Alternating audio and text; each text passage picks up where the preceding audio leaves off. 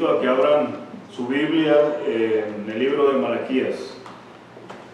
Recuerden que estamos avanzando en el estudio de este libro, el último del Antiguo Testamento, el que da lugar a ese periodo de 400 años en donde Dios no, no mandó profeta, Dios guardó silencio, eh, Dios no habló al pueblo aunque ya estaba en formación el canon del Antiguo Testamento, eh, como tal no había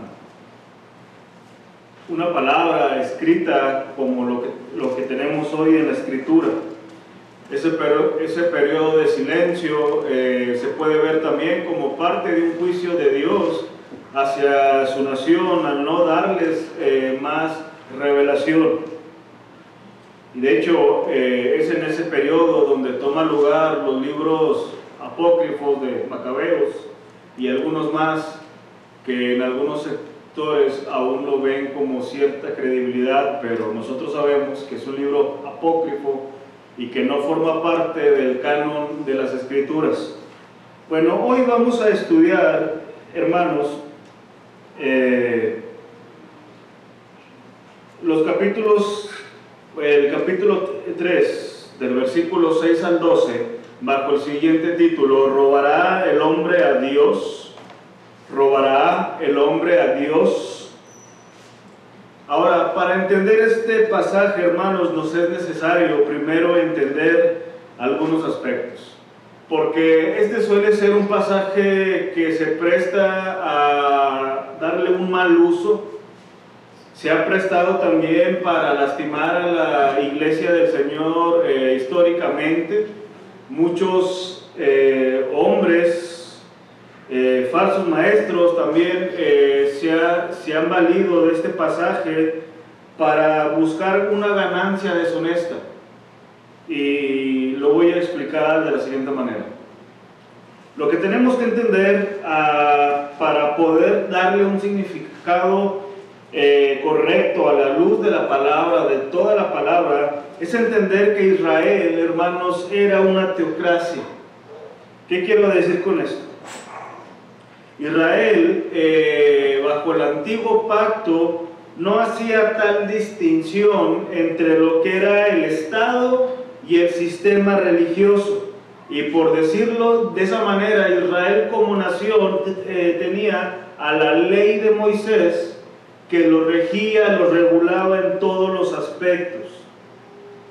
Así que eh, esto es necesario entender para no usar este pasaje de manera coercitiva contra el pueblo de Dios.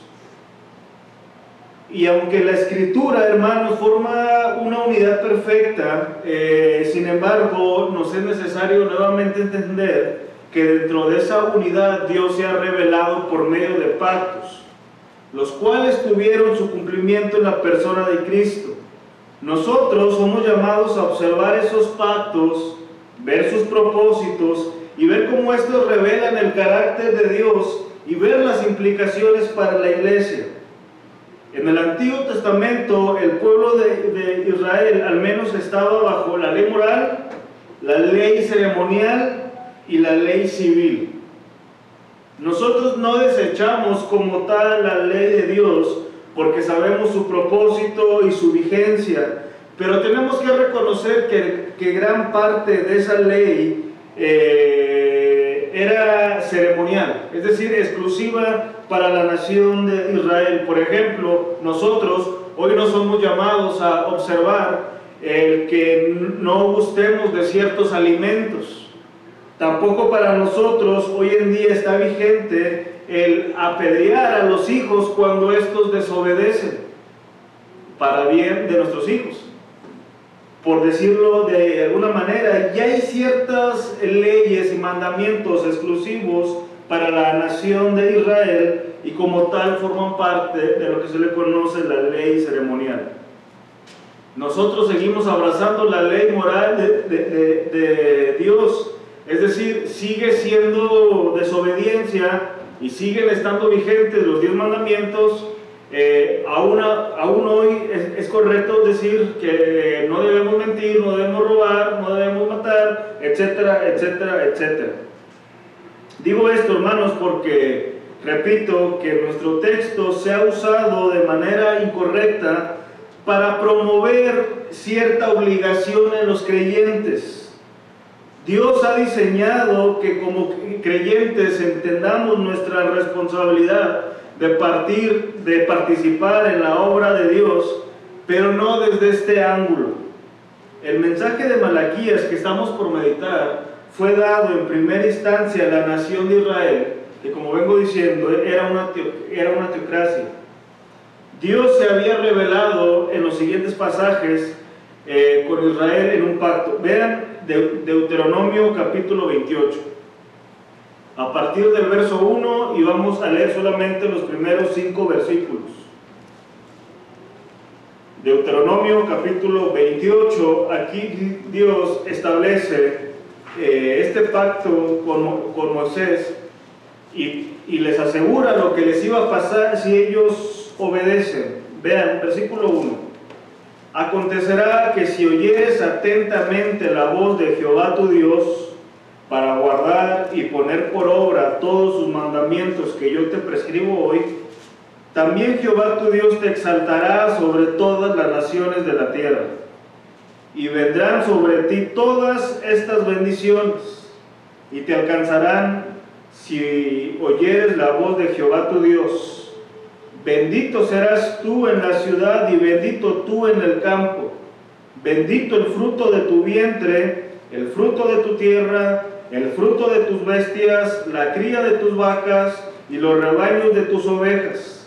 Bendita será tu canasta y tu arteza de amasar. Bendito serás tú en tu entrar y bendito en tu, en tu salir. Dentro del pacto que Dios hizo con Moisés, que se le conoce como el pacto mosaico, Dios les dice aquí a la nación de Israel que si ellos obedecen tal pacto y se mantienen vigentes esas leyes, Dios se compromete a bendecirlos de esta manera. Así que eh, ellos sabían de antemano la bendición por obedecer y como acabamos de leer, eran bendiciones materiales. Y precisamente una de esas leyes que estaban dentro de este pacto era la del diezmo. Y ellos sabían, y como lo vamos a ver más adelante, eh, cuál era la desobediencia por no dar sus diezmos. Así que eh, estos diezmos de los cuales va a hablar nuestro pasaje eran recaudados por los sacerdotes y por los levitas, eran usados para la manutención del mismo templo, de los levitas y de los sacerdotes. Vamos a recordar que los levitas no tenían heredad, ellos no tenían eh, como tal eh, un oficio aparte de, esto, entonces Dios había hecho un pacto para sostenerlos.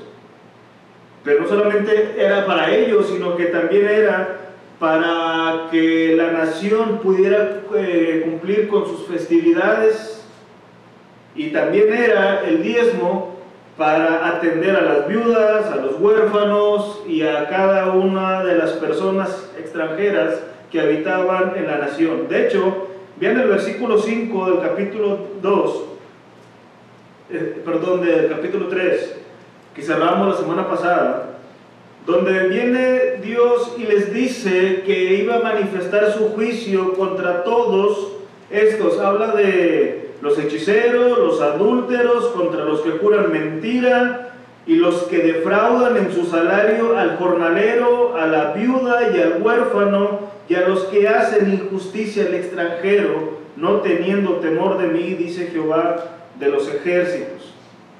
Así que eh, Israel como teocracia, y al no tener una diferencia entre el Estado y la vida religiosa, estos hombres sacerdotes y levitas administraban tales diezmos para poder funcionar como nación para las festividades, para atender a estas personas y para la manutención del templo y los que allí servían. Era un tributo. Lo que vendría siendo en nuestro contexto lo que nosotros hacemos al pagar nuestros impuestos dentro de una nación para que, para que nuestra nación, nuestra ciudad pueda tener los recursos necesarios para las cosas que aquí se ameritan. Así que eh, teniendo esto en cuenta, yo quisiera que veamos lo siguiente. En primer lugar vamos a ver, hermanos, la desobediencia de Israel. Recordemos que el pueblo acaba de exclamar, ¿dónde está el Dios de justicia? El pueblo estaba acusando a, Dios de, inconstancia y de falta de fiabilidad. De hecho, estaban en una espiral descendiente, dudan del amor de Dios y por tanto responden con sacrificios y con un sacerdocio incorrecto, eran desleales, desconfiaban de las normas de Dios, así que estaban en serios problemas. Todo lo que en el pacto mosaico decía que al hacerlo iban a hallarse con las consecuencias. Estos hombres culpaban a Dios de los problemas que tenían, a Él le echaban la culpa y lo peor de todo es que no veían su, eh, su propio mal, no aceptaban sus palabras. Es más, hermano, yo creo que una de las manifestaciones en donde nosotros eh, reflejamos parte de nuestra humanidad es cuando vemos nuestra desobediencia como algo no tan grave o con ligereza. Estos hombres estaban tan permeados de lo que estaba pasando que no veían que su condición en ese momento era causa de su pecado que no prosperaban por su pecado, que eran derrotados por su pecado, pero ellos se les hacía más fácil, más cómodo decir, ¿dónde está el Dios de justicia? Ante esto, Dios les dice lo siguiente, vean el versículo 7 del capítulo número 3. Desde los días de vuestros padres os habéis apartado de mis leyes y no las guardasteis. Así que el pueblo conocía las demandas del pacto mosaico, sabía de la bendición que conllevaba la obediencia, pero aún más sabía lo que conllevaba el desobedecer. A pesar de esta inconsistencia, Dios vuelve a manifestar su amor electo hacia la nación y les dice, volveos a mí y yo me volveré a vosotros. Dios siempre tomando la iniciativa para tener comunión con su pueblo. Dios les llama a un arrepentimiento fiel. Ellos sabían que Dios era lento para la ira y manifiesta ese deseo de tener comunión con su nación. Lamentablemente, ¿qué fue lo que dijo el pueblo? Observen, versículo 7. Una vez que les dice, volveos a mí, yo me volveré a vosotros, ellos dicen, ¿en qué hemos de volvernos? ¿En qué hemos de volvernos? Esta pregunta, ¿en qué hemos de volvernos? arroja y evidencia el nulo discernimiento de la nación y lo lejos que se hallaban de Dios. No podemos ver esta pregunta como una manifestación real de decir, bueno, o sea, tú me estás diciendo que nos volvamos, Señor, pero dinos honestamente en qué nos hemos de volver, no. Ante todo el mensaje del profeta que hemos estado viendo y ante cómo ellos han estado respondiendo, esta pregunta de en qué hemos de volvernos, sin duda arroja nuevamente sarcasmo, ironía, falta de vergüenza, falta de discernimiento, porque es como si ellos dijeran tan sarcásticamente, no sabemos qué hemos hecho mal, no sabemos en qué hemos fallado, no sabemos en qué nos hemos de volver y aparte de Dios no sabemos por qué estás tan lejos de nosotros. La verdad, hermanos, eh, cuando observamos eh, la manera en que Dios trata con la nación de Israel, es un reflejo del trato de Dios hacia la iglesia, porque es muy factible que nosotros, cuando nos endurecemos, llegamos a un punto de ceguera que no vemos nuestra propia maldad, no vemos en qué hemos fallado a Dios y a veces estamos en el mismo renglón de decir, bueno, realmente en qué hemos fallado. Ante esto, Dios contesta de manera muy enfática, versículo 8, ¿robará el hombre a, Dios? Pues vosotros me habéis robado. Y dijisteis, ¿en qué te hemos robado? En vuestros diezmos y ofrendas. ¿En qué te hemos robado? Decía la nación. Lo propuesto por nuestro texto va más allá de aspectos generales y Dios particularmente y enfáticamente dice, en vuestros diezmos y en vuestras ofrendas. Como venía diciendo hermanos al principio, los diezmos y las ofrendas eran la forma como proveían el sostén económico del templo. Recuerden que tanto los, levitas como los sacerdotes eh, no tenían una heredad y Dios había hecho un pacto que se le conoce como el Levítico, y lo vamos a ver más adelante, que su sustento iba a ser de ese diezmo.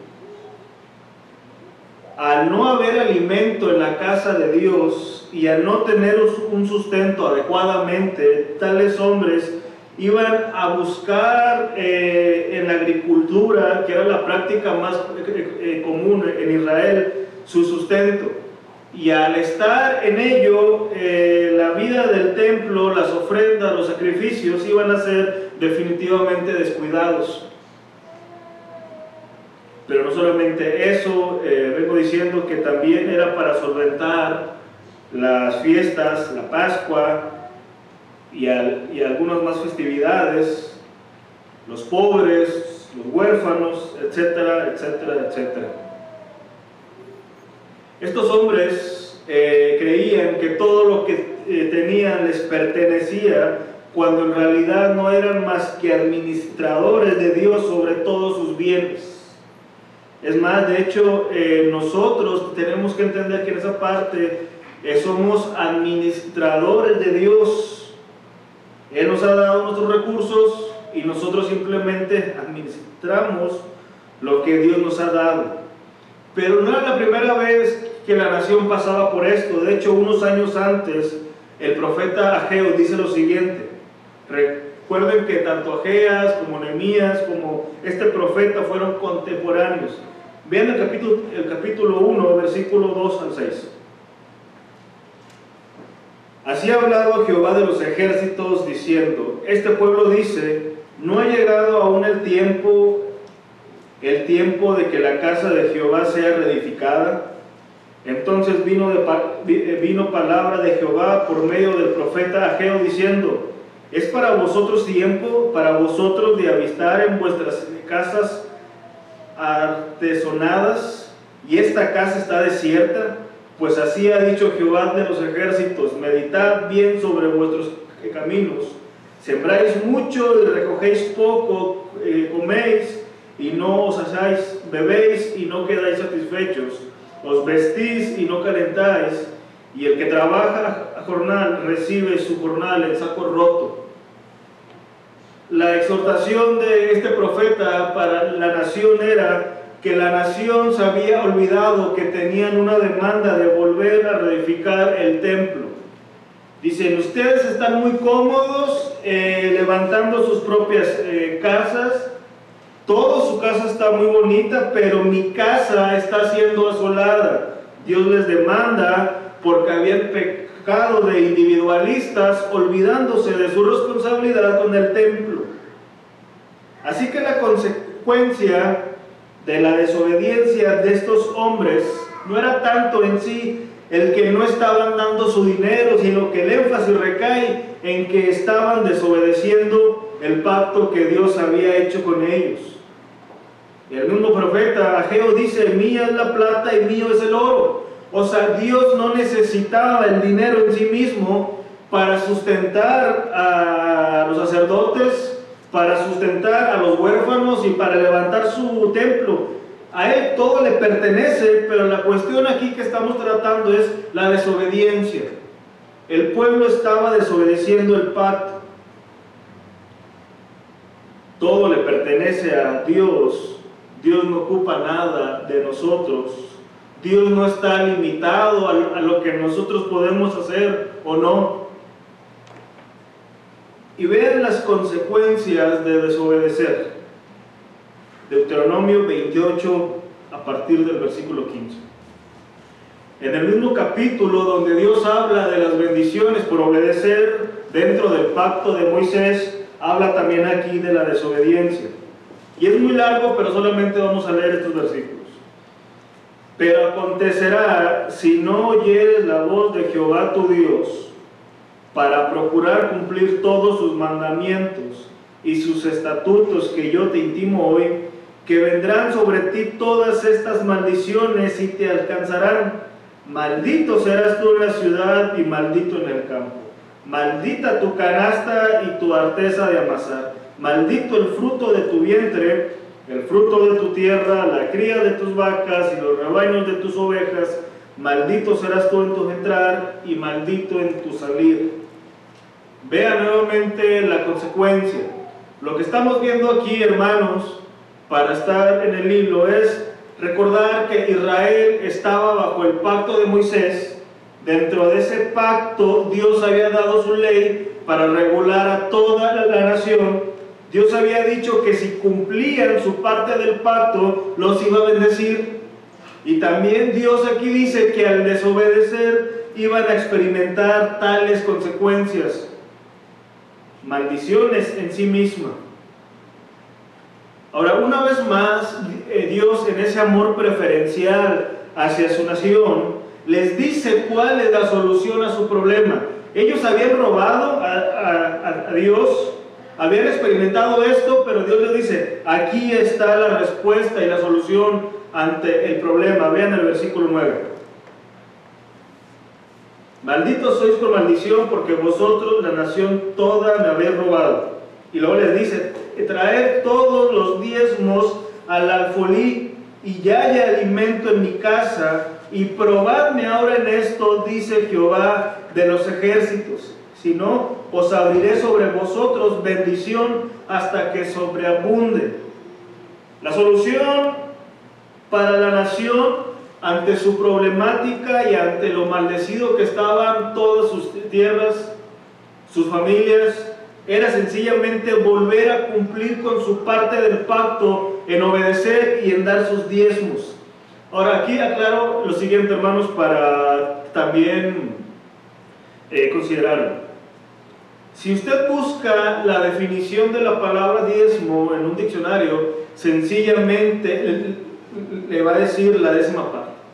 Sin embargo, esa definición no es la que necesariamente tenemos que entender nosotros bajo la palabra. La palabra diezmo y en la manera en que se usa hoy en día no es meramente la décima parte. Y déjenme explico lo siguiente. La palabra diezmo eh, dentro de este pacto de, Moisés era dar el 10% del, del incremento de uno de la cosecha de la tierra de Israel o el ganado que se alimentaba en esa tierra. Estaba conectado consistentemente a la nación y nunca se refirió a un aumento en el capital que se obtuviese aparte de la misma tierra. El diezmo se hacía varias veces durante el año y dentro de todos los diezmos que, que se daban, porque al menos eran tres, la nación daba al menos el 23.3%, no era el 10% los que daban. Por ejemplo, había un diezmo levítico que como lo venía diciendo, eh, era el pacto que Dios había hecho con los levitas para sustentarlos de la semilla de la tierra, el fruto de los árboles, los animales del rebaño este se llamaba el diezmo levítico, o así se suele conocer. Usted lo puede buscar en Levítico 27:30 al 32. Pero había luego un segundo diezmo que se le conocía como el festival del diezmo. Esto, esto está en Deuteronomio capítulo 14, 22 al 27. Y esto, los fondos que aquí se reunían eran utilizados para las celebraciones de al menos tres fiestas. La Pascua, los tabernáculos y el Pentecostés. Así que también parte del tributo de dicha nación era para solventar las fiestas de Israel como nación. Y existe un tercer diezmo que se daba cada tres años, que se le conoce como el diezmo de la caridad, que se usaba para los huérfanos, las viudas y los extranjeros. Así que estos hombres eran llamados a, obedecer en sus diezmos y llevarlos aquí al alfolí. Ahora, el alfolí, hermanos, no es las canastas que a veces se usan en algunas iglesias. Aquí era un cuarto dentro del templo donde se almacenaba el grano, los animales y todo lo que se estaba recaudando para el uso de lo que venimos aquí hablando. Así que si ellos estaban dispuestos a volverse al pacto, a obedecer, Dios les promete bendición que sobreabunde. Sus cosechas iban a ser prósperas todo ello como nación iba a ir en aumento, en aumento, en aumento. La reputación de la nación ante las naciones iba a ser grande. Además, Dios promete encargarse del devorador. Vean nuevamente el versículo 11. Reprenderé también por vosotros al devorador y no os destruirá el fruto de la tierra, ni vuestra vid en el campo será estéril, dice Jehová de los ejércitos. Este devorador evidentemente era una especie de plaga eh, y muy, es, es muy posible que se refiera a las langostas. Así que aquí tenemos el siguiente marco, hermanos, para que lo tengamos en mente cuando vamos a este pasaje. El profeta da este mensaje a Israel, una nación que era una teocracia, que estaban bajo el pacto de Moisés. Dentro de ese pacto, la ley era la que regía la vida de la nación. Si la nación obedecía tal pacto, Dios había prometido bendecirlos materialmente, todo lo que conllevaba sus posesiones. Si desobedecían, iban a experimentar las maldiciones de no estar cumpliendo su parte del pacto. Así que esto es lo que el profeta le estaba diciendo a la nación. Ahora, eh, teniéndose en cuenta, hermanos, en segundo lugar, veamos qué aplicación tiene esto para nosotros y cómo nosotros lo tenemos que ver, porque, como lo diré en un momento, eh, creo que la manera de ofrecer un cierto chantaje o atentar a las emociones o mentir a las personas no es la mejor manera para incentivarlos en su responsabilidad de participar dentro de la obra de Dios. Así que yo les pregunto, ¿qué significa para nosotros el hecho de que Dios nos diga, robará el hombre a Dios? Bueno, eh, el famoso predicador Charles Simeón, que no es Spurgeon, es otro, se, cuenta que en una ocasión empezó su sermón leyendo este pasaje con la pregunta, ¿robará el hombre a Dios? Y él decía, pues todos vosotros le estáis robando, o sea, tú y tú y tú. Sí, dice, tú le robas en tu tiempo, en tu confianza, en tu amor, en tu servicio, en tu obediencia. Ahora, cuando yo leía esto, yo decía, bueno, es una buena aplicación que pudiéramos eh, tener. Sin embargo, eh, lo que nos confiere a nosotros bajo este pasaje es entender primeramente que Dios se toma muy en serio la desobediencia de su pueblo. Recordemos estas palabras, yo Jehová no cambio. Así empieza nuestro pasaje en el versículo 6, vean. Porque yo Jehová no cambio, por esto, hijos de Jacob, no habéis sido consumidos. antes de darles este mensaje, Dios se revela a sí mismo como el inmutable, dejándonos ver a nosotros que su santidad es la misma y que bajo esa santidad de Dios cualquier desobediencia de nosotros hacia Él es violar su ley. Nosotros cada vez que desobedecemos, cada vez que mentimos, cada vez que pecamos, estamos violentando la ley de Dios. Pero en segundo lugar, hermanos, a nosotros nos es necesario recordar que si bien nosotros ya no estamos en ese pacto mosaico o, de, o que fue dado a Moisés, ahora somos partícipes de un mejor pacto que al que pertenecieron los judíos. El nuevo pacto del cual formamos parte no consiste en dar algo para que Dios actúe o mantenga firme su promesa como en el caso con Israel. Nuestro pacto está basado en Cristo, en su obediencia, y puesto que Él ya cumplió, ahora tenemos asegurado un mayor beneficio que lo que se le fue dicho a la nación judía. La recompensa por estar en ese pacto es mucho mejor que nuestros graneros abunden. Es mucho mejor que nuestras posesiones aumenten. En Cristo eh, tenemos una herencia incorruptible, incontaminada e inmarcesible. Además que el beneficio de estar en ese pacto es que Cristo cada día nos está moldeando a su imagen. Nos conviene estar en este pacto porque Dios trabaja en nosotros y moldea porque Él quiere revelar su imagen por medio de sus hijos. Así que hermanos, cada día el Señor está trabajando en nosotros, moldeándonos, limpiándonos. Ese es el beneficio mayor de estar en este pacto. Ahora, yo sé hermanos, que todos aquí hemos sido beneficiados eh, de alguna manera, más allá de estas palabras que estoy diciendo. Y aunque podemos decir cómo Dios nos ha sustentado económicamente, cómo Dios nos ha provisto tales cosas, la promesa de estar, de ser sus hijos, no se limita a estas cosas. Porque pensemos lo siguiente, de hecho, y aquí es donde quiero decir dos aspectos que se suelen desprender de este pasaje cuando lo entendemos mal. El primero es, hermanos, que se suele decir que si tú más tú tienes asegurado en primer lugar la bendición de Dios.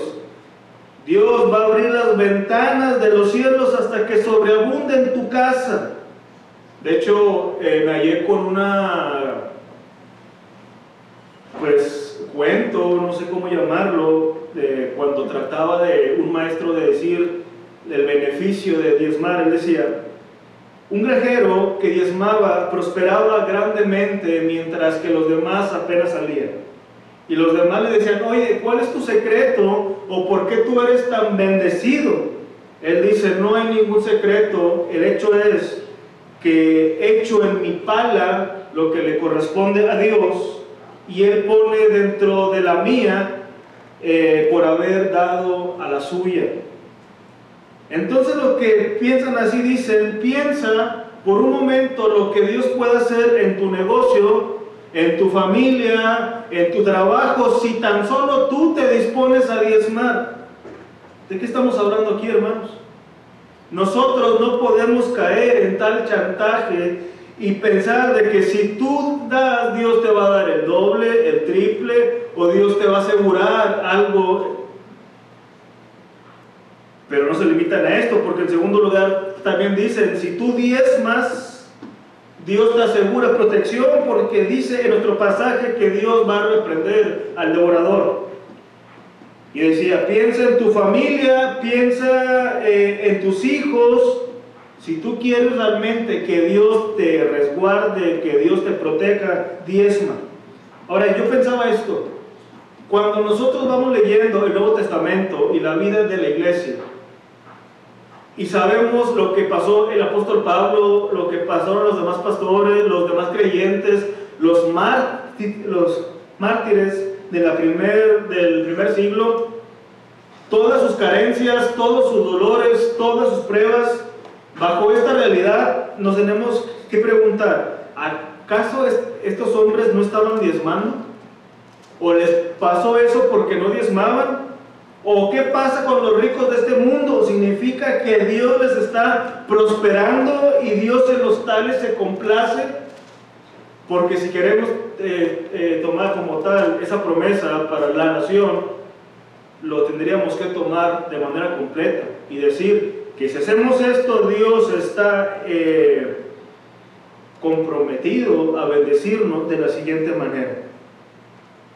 Todo lo que tenga que ver con prosperidad material. Yo les digo lo siguiente, hermanos. Nosotros como iglesia ya no estamos bajo el sistema tributario de una nación que estaba bajo una teocracia y que se regía bajo un pacto.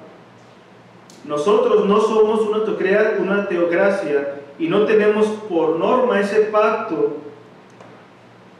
en el que Dios promete darnos si nosotros primero participamos. Ya en Cristo Dios lo ha dado eh, todo. Y de aquí tenemos que entender lo siguiente. Si nosotros no, no tenemos claro esto, hermanos, vamos a motivar y a propiciar una falsa motivación en las personas para participar en la obra de Dios.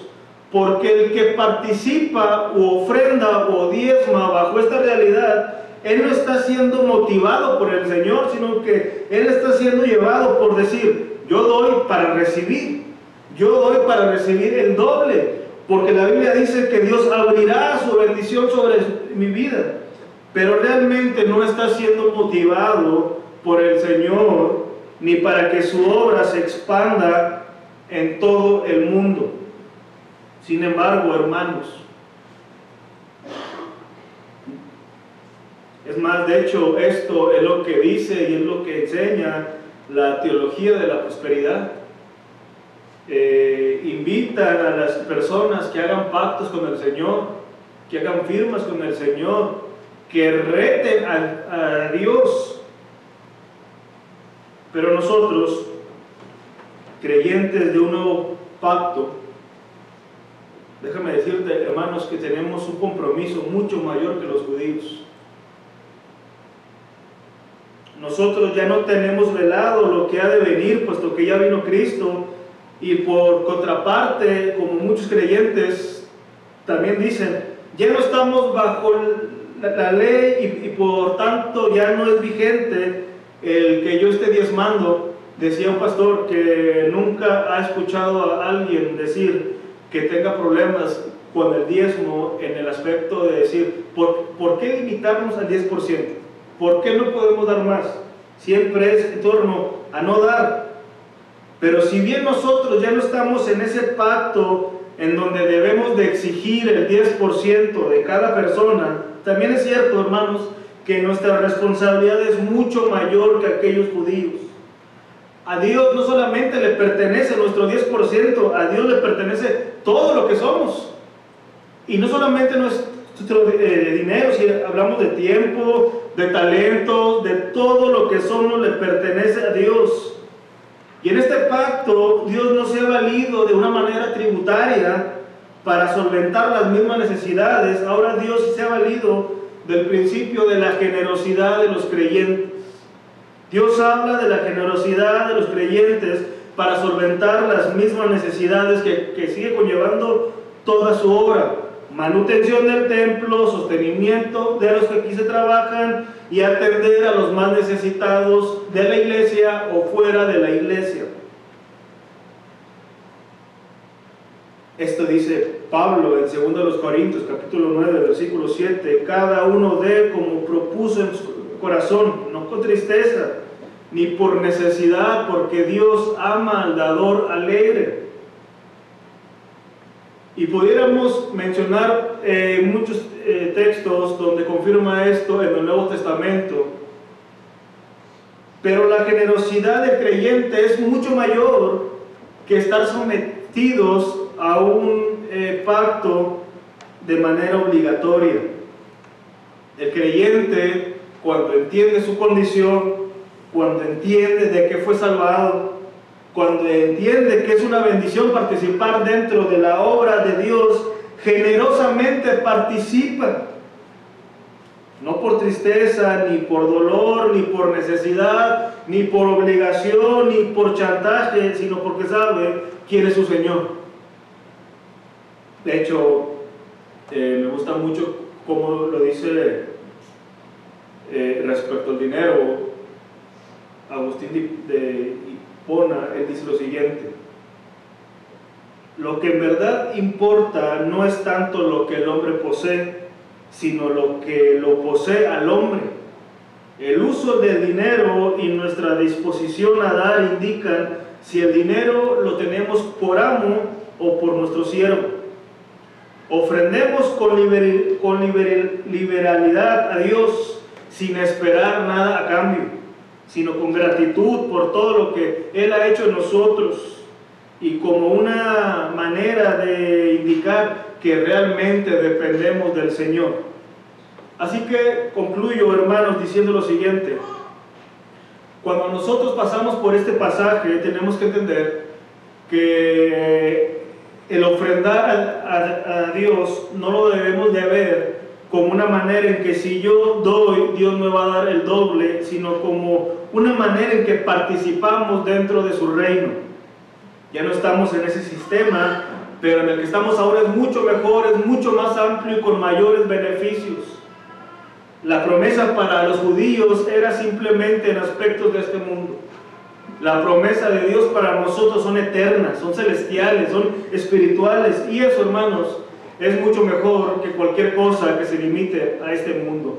Así que la próxima vez que tú seas movido a participar y a ofrendar eh, para la iglesia, que tu corazón rebose de gratitud por lo que es el Señor y no lo veas como lo voy a hacer porque la siguiente quincena me van a dar el doble.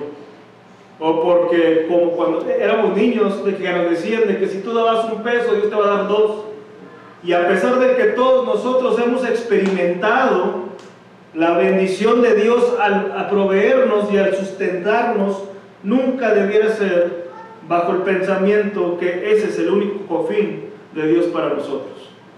Vamos a orar, hermanos, y que Dios nos ayude a tener un corazón alegre y dadivoso.